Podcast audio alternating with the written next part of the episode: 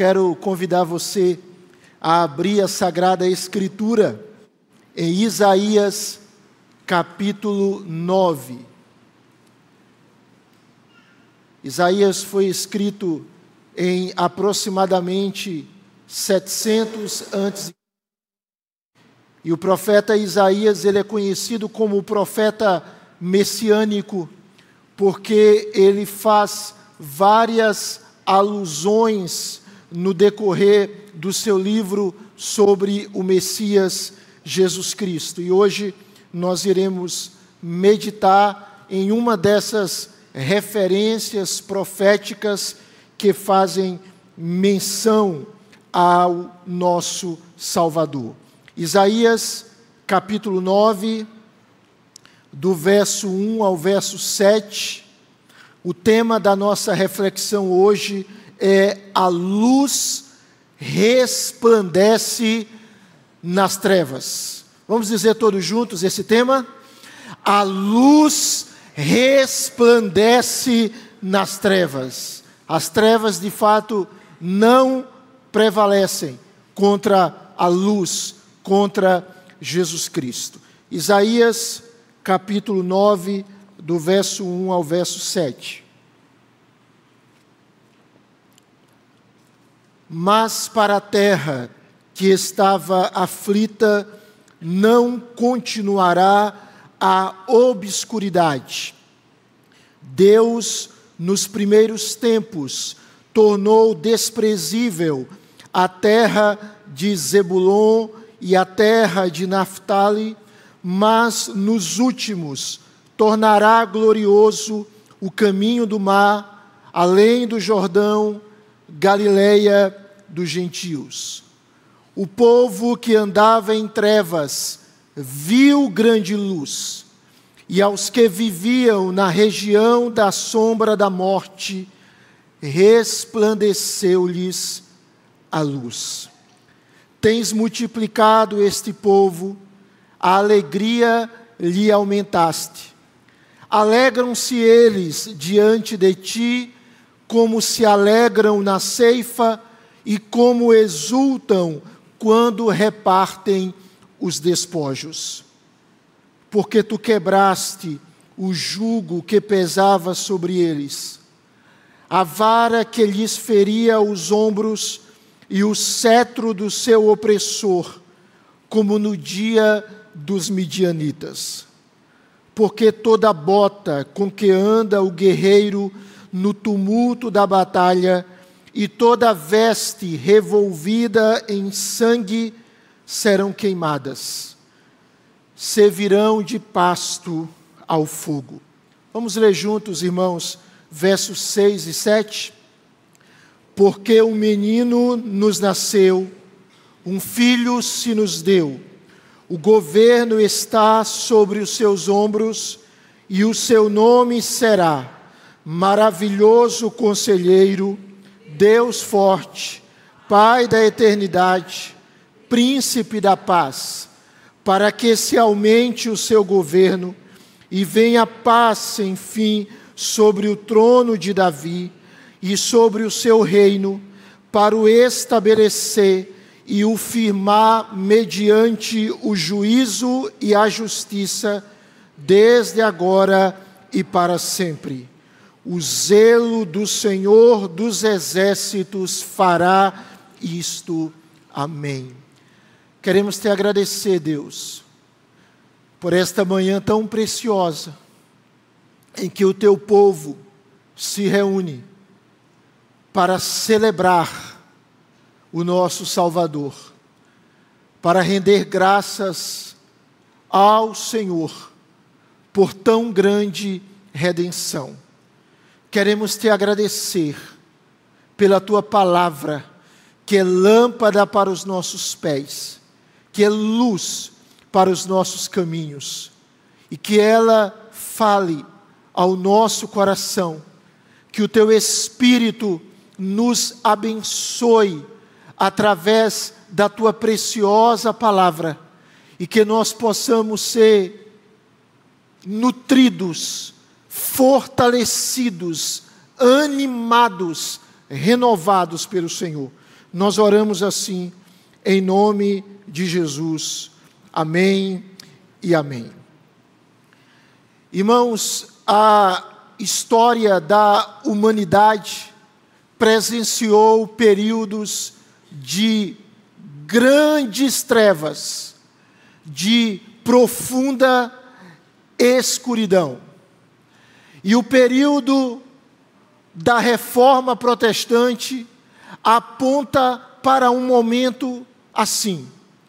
O que representa a reforma protestante? Após um período de grande escuridão espiritual, em que a fé evangélica estava obscurecida, o Senhor trouxe, por intermédio da reforma protestante do século XVI, mediante a Sua palavra, pelo agir do seu Espírito, o Senhor trouxe luz. Luz ao povo europeu, luz para o mundo.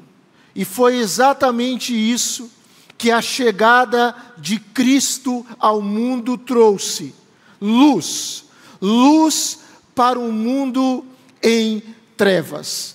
Então a reforma protestante, ela apregoava a realidade de que a luz vem de Deus, ela é trazida pelo próprio Senhor.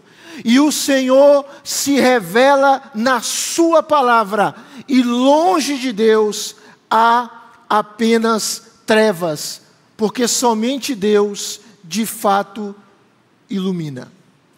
Depois da reforma protestante, houve um outro movimento.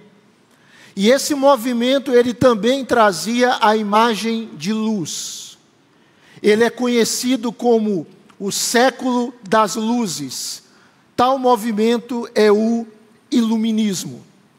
O que foi o iluminismo? Foi um movimento intelectual e filosófico surgido na Europa no século XVIII. E os iluministas, eles basicamente defendiam a razão como a forma de entender o mundo.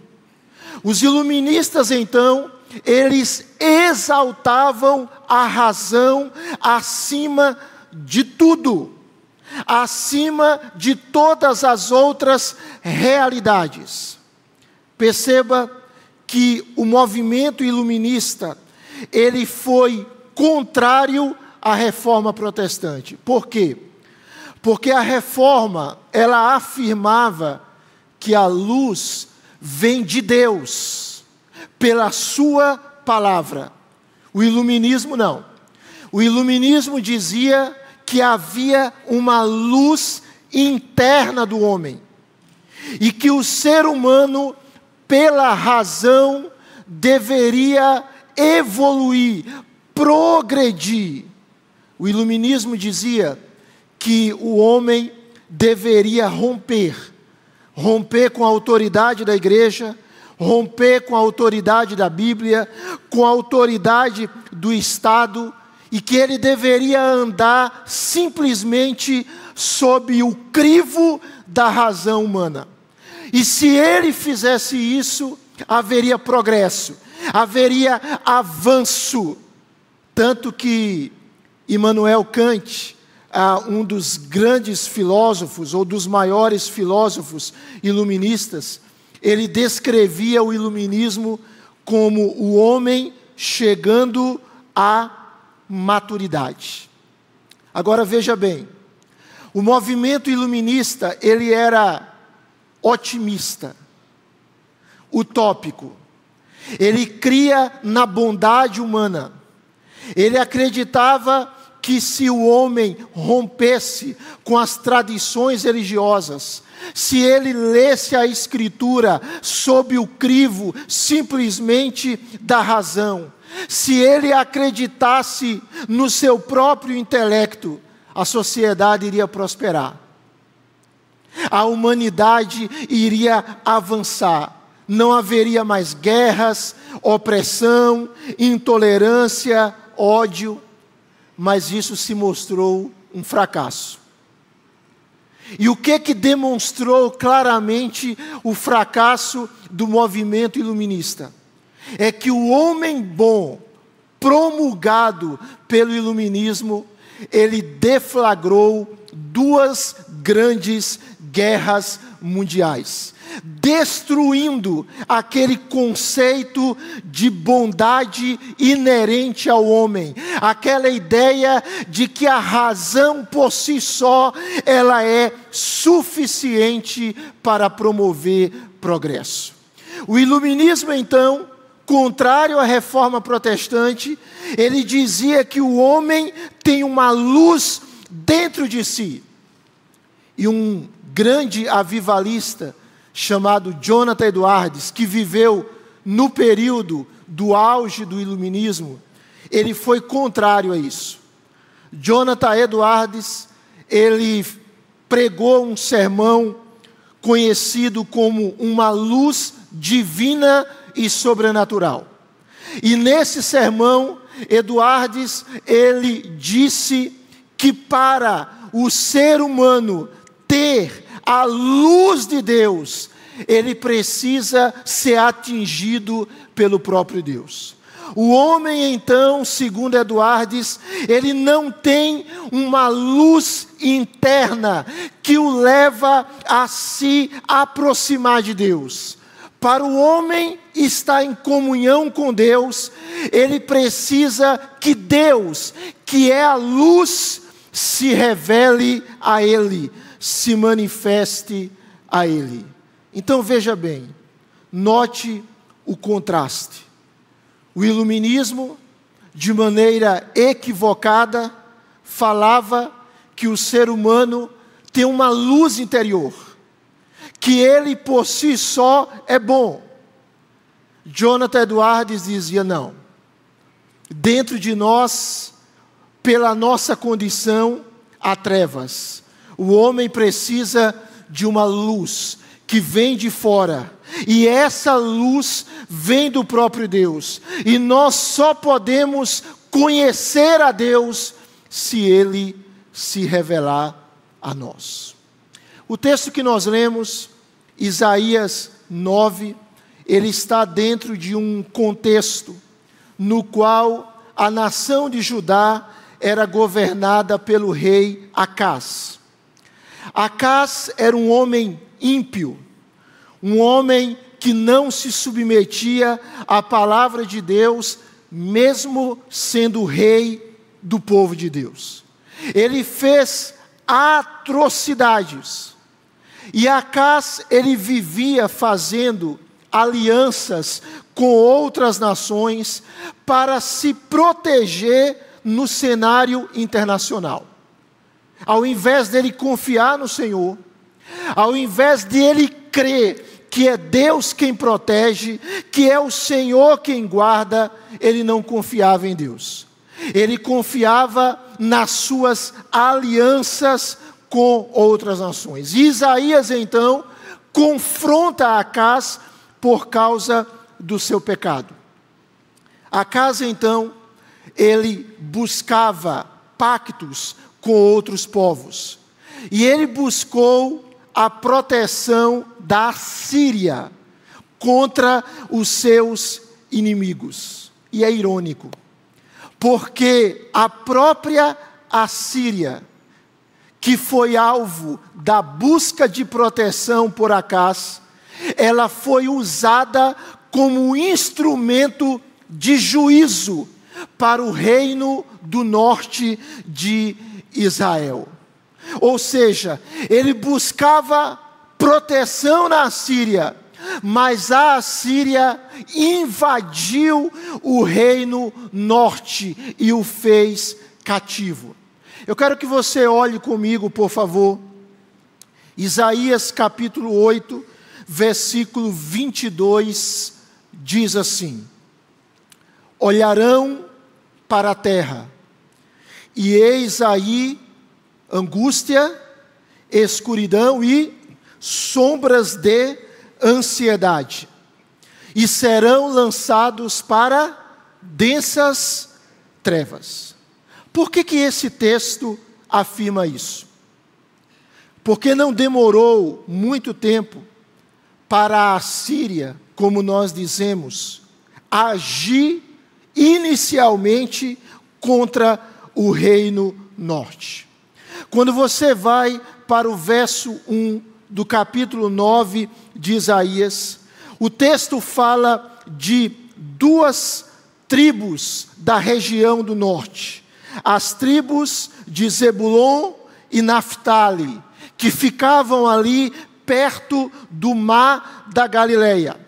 E esse texto diz que para a terra que estava aflita não continuará a obscuridade.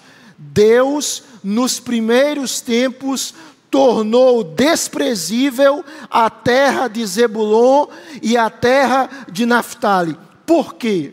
Porque essas duas regiões, elas foram as primeiras invadidas pelo rei da Síria, no ano 732 antes de Cristo. A Síria invade aquelas regiões e traz danos para o povo de Israel. Então veja, o texto nos mostra um cenário difícil. Mas a palavra que Isaías traz não é uma palavra triste nesse texto, mas é uma palavra de esperança. E neste dia em que nós em que o cristianismo no mundo celebra o Natal, o Senhor tem para mim e para você palavra de esperança.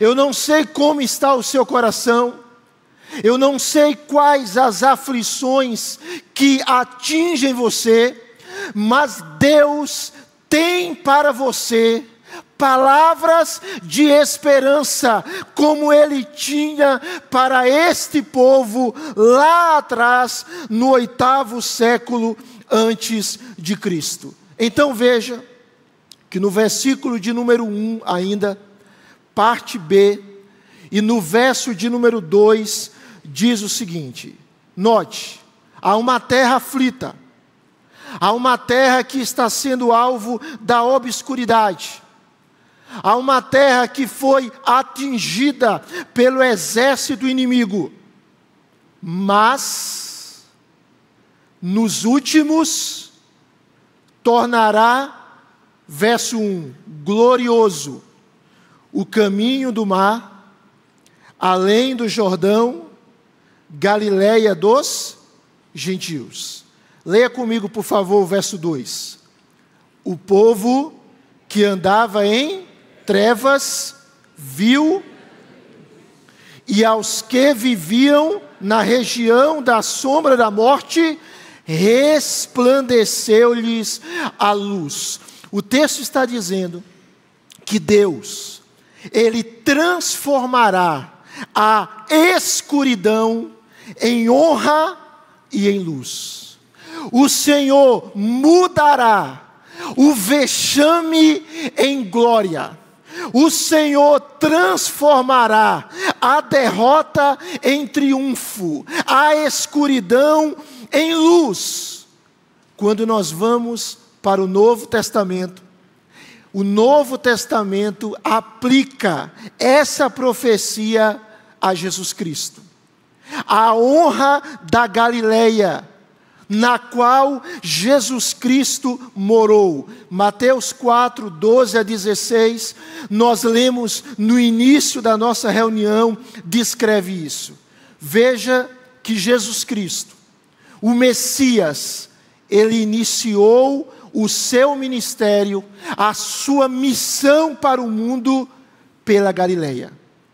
Aquela região que era desprezada aquela região que foi invadida pelos assírios, que houve ali uma mistura de raças, casamentos mistos. Aquela região desprezada pelos próprios judeus, chamada de Galiléia dos gentios. Foi para aquela região que Jesus foi. Uma região em trevas, uma região em obscuridade. A luz foi para ali. E a luz resplandeceu nas trevas. Veja, irmãos, o nosso Deus é maravilhoso.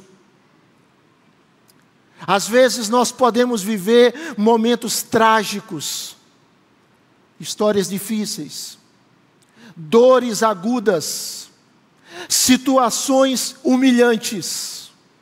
Mas o Senhor Jesus, Ele é poderoso para transformar o nosso vexame em glória. Ele é poderoso para trazer luz para as densas trevas. Então, o que que Isaías está trazendo nesse texto, irmãos? É uma profecia, e é uma profecia de esperança. Agora veja comigo. Se você olhar do verso 2 ao verso 6 deste capítulo, todos os verbos estão no passado. Mas por quê? Se é uma profecia, se é algo que aponta para o futuro, se as coisas ainda não tinham acontecido. Isso aqui é chamado de pretérito profético. E o que é o pretérito profético? É aquela fala com tanta convicção de algo que vai acontecer no futuro, como se ele já tivesse acontecido. O pretérito profético é exatamente isso.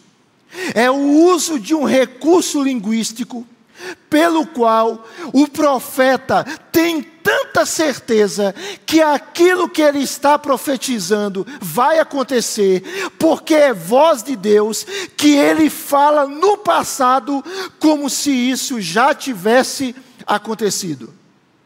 Lembre, por favor, comigo, em um texto que Paulo faz exatamente isso.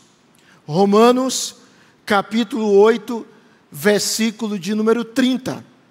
Olha o que esse texto diz, convido você para ler junto comigo. E aos que predestinou, a esses também chamou. E aos que chamou, a esses também justificou.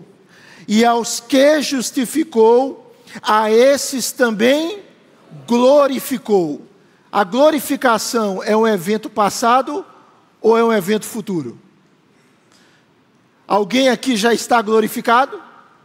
Não. Mas por que que Paulo usa no passado? Porque é uma certeza. Porque não há dúvidas. Porque Deus vai cumprir o que ele prometeu. Porque a palavra do Senhor não irá cair por terra. Veja bem, você vai dar certo em Cristo Jesus. A sua glorificação é um fato é uma certeza, ela vai acontecer. E por causa desta realidade, Paulo usa o verbo no passado. Isaías faz a mesma coisa. Ele está dizendo para aquele povo, e ele está dizendo para nós o seguinte: há um futuro glorioso para o povo de Deus. Há um futuro maravilhoso para aqueles que são do Senhor não duvide. Por mais que os dias sejam difíceis, não duvide. Deus tem glória para você. Então Isaías está trazendo ao povo confiança. Se as trevas eram o domínio da Assíria, Deus não deixaria que as trevas, que a morte trazidas pela Assíria durassem muito tempo. O texto então fala sobre luz. Verso 2: O povo que andava em trevas viu grande luz. O que que luz representa, irmãos? Luz representa as bênçãos. a presença, a revelação de Deus. O Salmo 27 diz que o Senhor é a minha luz. A Bíblia diz que Deus habita em luz inacessível. Jesus afirmou que Ele é a luz do mundo. Então veja, esse texto, ele tem uma referência profética futura, a vinda do Messias, aquilo que já aconteceu, e o Messias, ele traria e ele trouxe luz. Ele dissipou as trevas do pecado e ele trouxe a revelação de Deus. Ou seja, por maior que seja a escuridão espiritual, por mais densas que sejam as trevas do pecado, do desconhecimento de Deus, a luz de Jesus Cristo o Messias, o motivo do Natal, dissipa as trevas. Então, Isaías está mostrando que o Senhor, por meio do Messias, traria uma alegria, uma alegria real, surpreendente, maravilhosa. Por quê? Por quê, irmãos? Porque luz traz alegria. Na Bíblia há essa relação entre luz e alegria. Salmo capítulo 30, versículo 5. A parte B desse texto diz: Ao anoitecer, pode vir o quê? O choro, mas a alegria vem pela manhã, como diz uma outra versão. O choro pode durar uma noite, mas a alegria vem pela manhã. Então, note: luz está associado com o tempo de alegria. Trevas está ligado a um tempo de tristeza. Quando você vai para o verso de número 3, é exatamente essa realidade de alegria que o Messias traz, que Jesus traz. Por favor, leia comigo versículo de número 3. Vamos juntos ler? Tens multiplicado este povo, a alegria lhe aumentaste. Alegram-se eles diante de ti, como se alegram na ceifa, e como exultam quando repartem os despojos. O texto aqui fala de uma alegria maravilhosa, que seria trazida, diz Mateus, pela presença de Jesus. E o texto apresenta duas analogias. Quais eram dois momentos de grande festa para o povo judeu? O primeiro momento era na colheita, quando eles colhiam os frutos abundantes das suas plantações.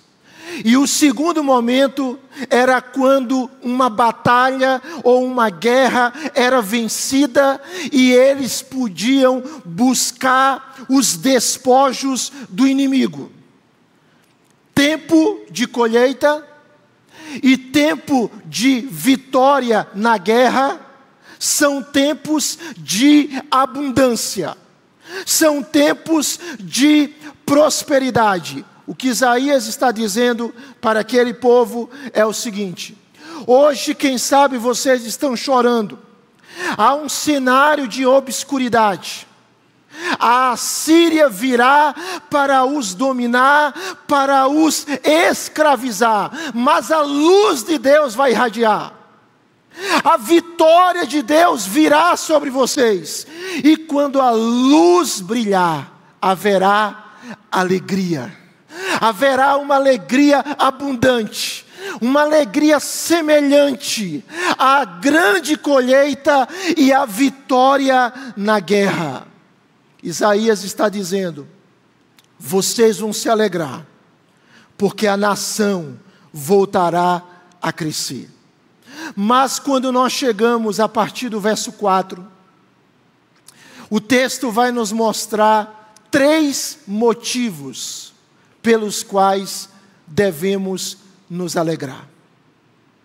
Os irmãos se lembram quando o anjo anuncia aos pastores o nascimento de Jesus? E ele diz assim: Eis que vos trago boa nova de grande alegria, que o será para todo o povo. É que hoje, na cidade de Davi, vos nasceu o Salvador, que é Cristo o Senhor. Isaías, então, ele vai mostrar três razões da alegria. Por que você pode se alegrar? Muitas vezes esse período de Natal, irmãos, é um período para algumas pessoas de um misto de sentimento, não é? Ao mesmo tempo que elas se alegram, elas começam a se lembrar de perdas, de entes queridos, de momentos felizes com familiares que não estão mais conosco. E algumas pessoas têm esse misto de sentimento, inclusive no Natal. Mas Deus está dizendo para nós, mesmo neste mundo caído, por quê? nós podemos nos alegrar. Três motivos. Primeiro motivo, verso 4, é o livramento. O livramento do Senhor. Veja, por favor, versículo 4, leia comigo, por gentileza. Porque tu quebraste o jugo que pesava sobre eles, a vara que lhes feria os ombros, e o cetro do seu opressor como no dia dos midianitas, ou seja, o Senhor iria libertar a nação de Israel do domínio da Síria, do controle de qualquer outro povo estrangeiro. A passagem fala do dia dos midianitas. Os irmãos se lembram? Isso é uma referência à vitória de Gideão com apenas 300 homens, Deus venceu os midianitas, apesar da fraqueza do próprio Gideão. O texto então mostra Deus como um guerreiro, como um guerreiro que luta pelo seu povo, como um guerreiro que batalha por aqueles que são seus e que lhes liberta que rompe deles toda a opressão, como aconteceu com Gideão sendo usado por Deus para vencer os midianitas. Por quê? Nós devemos nos alegrar. Primeiro, porque Deus, Ele nos liberta de toda opressão, de toda escravidão. Os irmãos se lembram? O Senhor Jesus, João capítulo 8, verso 36, diz assim: Se, pois, o Filho vos libertar, verdadeiramente sereis livres. O pecado nos escraviza, o diabo escraviza as pessoas, mas Jesus nos liberta. Ele quebra o domínio do pecado, nele nós somos livres. Amém, meus amados irmãos? Somos livres, livres para adorar ao Senhor. Mas o texto traz uma segunda bênção, pela qual devemos nos alegrar. Verso 5 é a paz, a paz plena. Leia comigo, por favor, juntos. Porque toda bota com que anda o guerreiro no tumulto da batalha, e toda veste revolvida em sangue serão queimadas, servirão de pasto ao fogo. Paz. O segundo motivo da alegria é paz. O mundo não mais necessitará de acessórios, de aparatos de guerra, porque haverá um tempo, um tempo de paz universal, promovida por Cristo. Os restos deixados pela batalha podem ser removidos e queimados, porque o conflito acabou. O Salmo 46, verso 9, diz que Deus é aquele que põe um fim à guerra. É impressionante, irmãos, como nós sempre estamos ouvindo falar de guerras. Guerras entre famílias, guerras entre etnias, guerras entre grupos, guerras entre nações, entre povos. É um mundo cheio de guerra. Guerra civil se manifestando, mas a Bíblia nos mostra que por meio de Jesus Cristo, um dia a paz, a paz completa, a paz plena, a paz abundante irá reinar. Mas enquanto essa paz plena não chega, o Senhor Jesus, Ele tem paz para o seu coração. Está preocupado, meu irmão? Está ansioso? Está inquieto? Está nervoso? Deus tem paz para você. João 14, 27, Jesus diz: Deixo-vos a paz, a minha paz vos dou, não vou lá dou como a dá o mundo. Não se turbe o vosso coração, nem se atemorize. Não tenha medo. Não tenha medo. Porque Jesus Cristo ele traz paz ao seu coração. Você pode dizer amém? Terceiro lugar, qual o motivo para nos alegrarmos? Versículo de número 6. O Messias prometido. Perceba comigo que o texto ele tem um tríplice porquê. Quais são os porquês da nossa alegria? O primeiro porquê está no verso 4 Devemos nos alegrar porque em Cristo somos livres. Segundo porquê está no verso 5. Devemos nos alegrar porque em Cristo temos paz. Paz. Terceiro porquê, verso 6. Devemos nos alegrar porque o Messias prometido ele veio. Ele veio. Ele nasceu.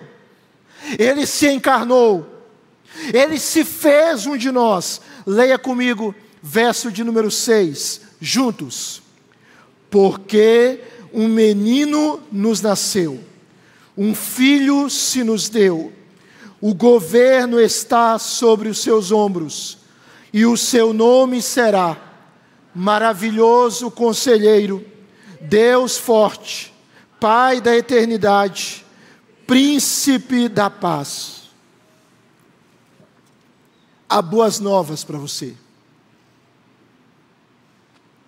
Quando a gente assiste o jornal, parece que a grande maioria das notícias são más. Mas Deus sempre tem uma boa notícia para você. O Messias veio. Jesus Cristo, ele nos foi dado para o nosso benefício. Mateus capítulo 1, verso 21.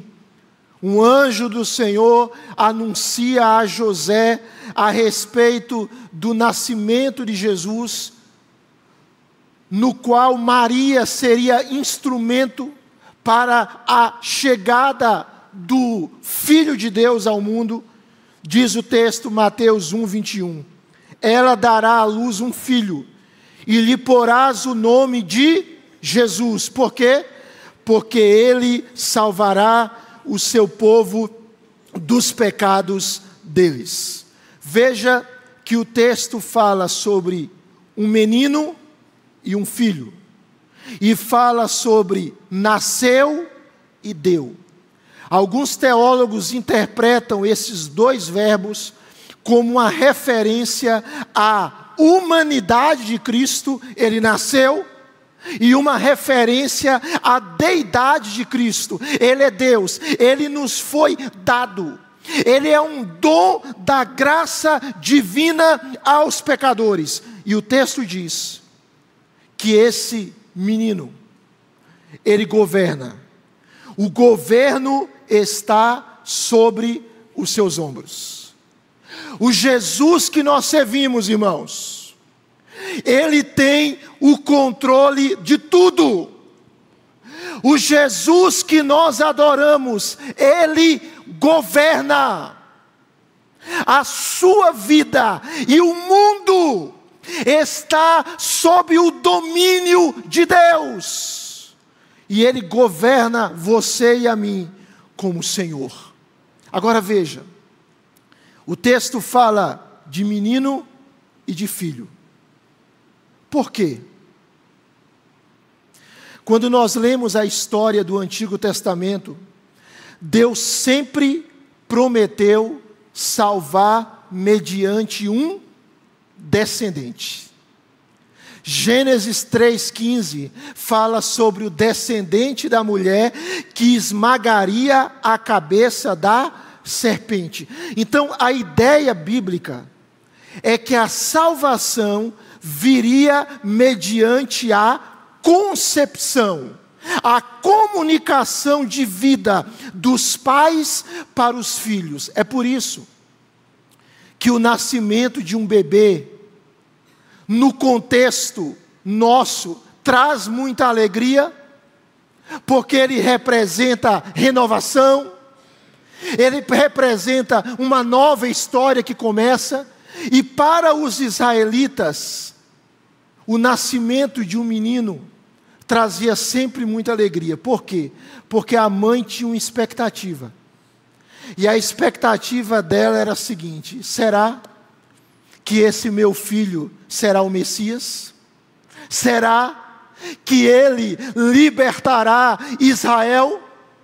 Então, essa concepção de salvação estava muito ligada no Antigo Testamento ao nascimento de uma criança. Mas veja os nomes desse menino. Os nomes deles não são dele, não são nomes de gente comum. São nomes divinos. Porque Jesus é Deus. Olhe comigo na sua Bíblia. O texto diz, em primeiro lugar, que ele é o maravilhoso conselheiro. A palavra maravilhoso pode ser traduzida como miraculoso. Por quê? Porque Jesus realiza as obras poderosas de Deus, mas Ele é um maravilhoso conselheiro. Por quê? Porque o conselho de Jesus é um conselho sábio.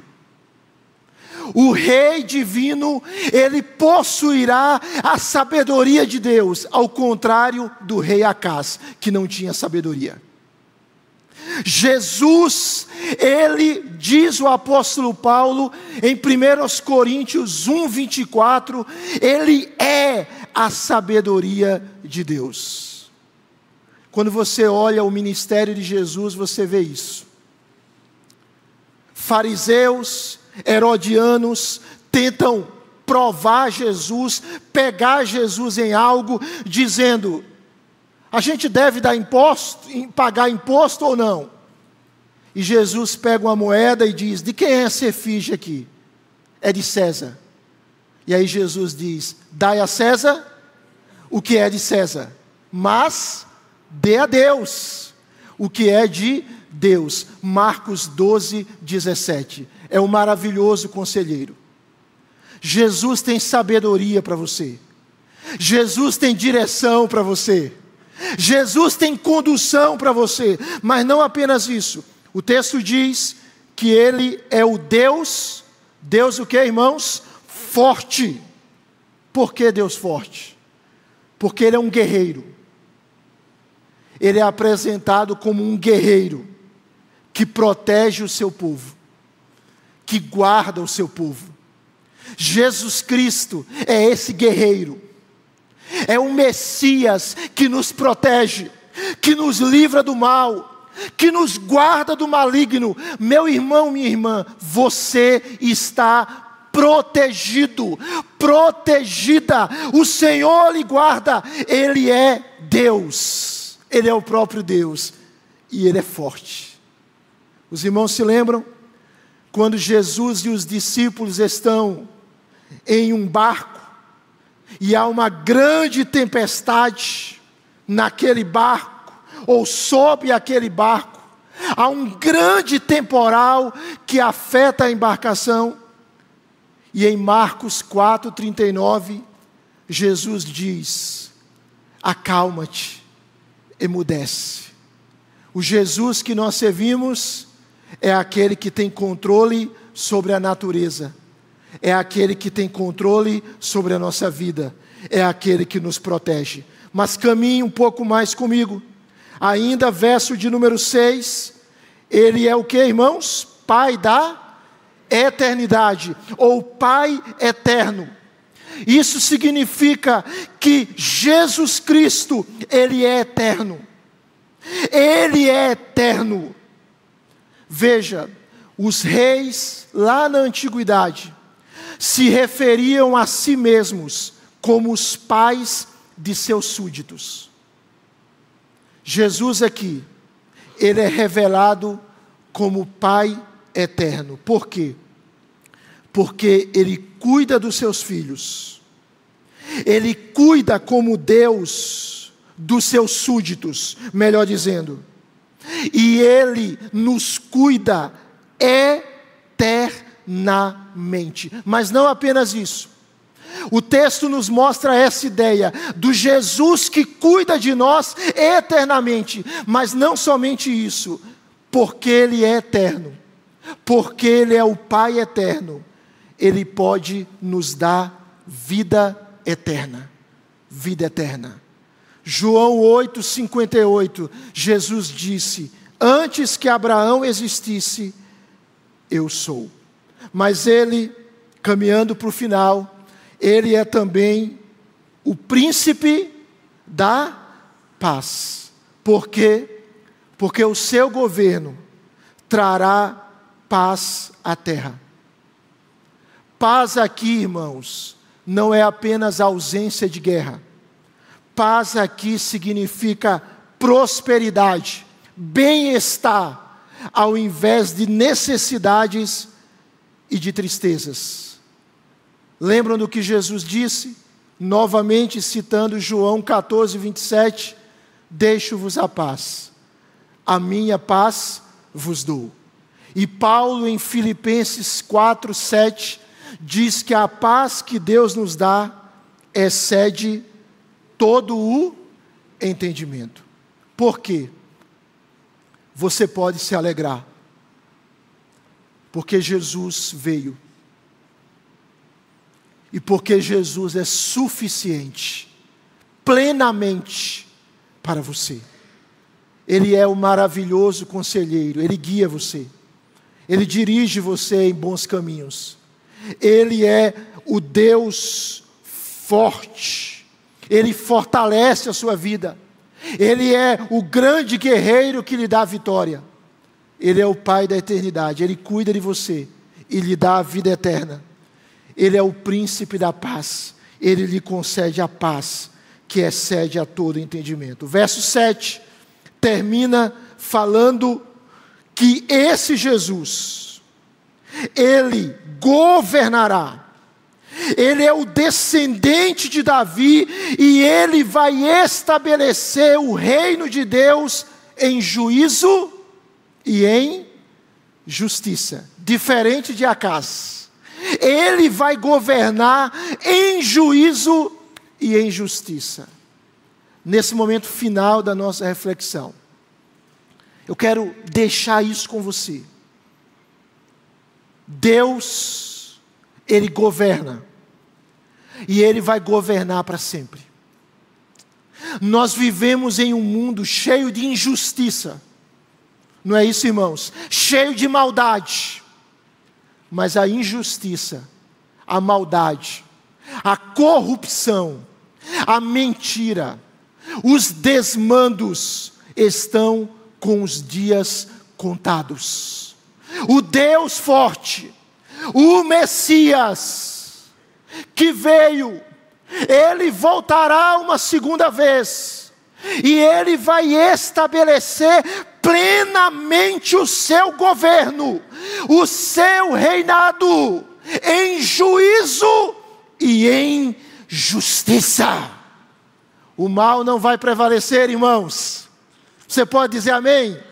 A desgraça não vai prevalecer, a injustiça não vai prevalecer, a paz vai prevalecer, porque o príncipe da paz, o motivo do Natal, Jesus Cristo, reina e reinará para sempre.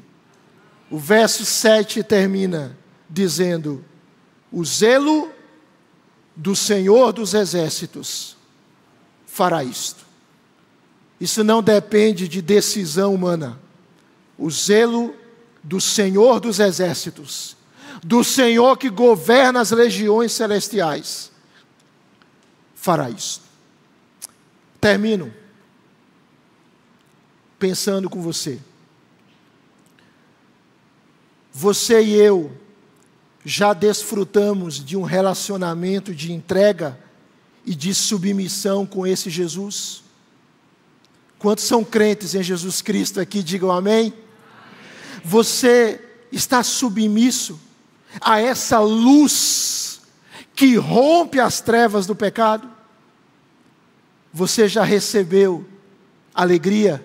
Jesus tem alegria para você, libertação, ele tem libertação para você, para mim, paz. Você tem isso. São presentes de Deus para você. São presentes do maravilhoso conselheiro, do Deus forte, do Pai da eternidade, do príncipe da paz, do Salvador maravilhoso, do governante Jesus Cristo. Que nesses dias e que em toda a nossa vida nós possamos crer nisso e nós possamos dizer para as pessoas a alegria para você em Jesus, a esperança para você em Jesus, a vida eterna para você em Jesus. Anuncie Jesus, pregue, proclame Jesus, porque Ele é a luz que resplandece nas trevas. Quando Cristo morreu, houve trevas ao meio-dia. Mas quando Cristo nasceu, houve luz à meia-noite. Jesus é a luz que resplandece nas trevas. Vamos nos colocar de pé, irmãos, e vamos orar.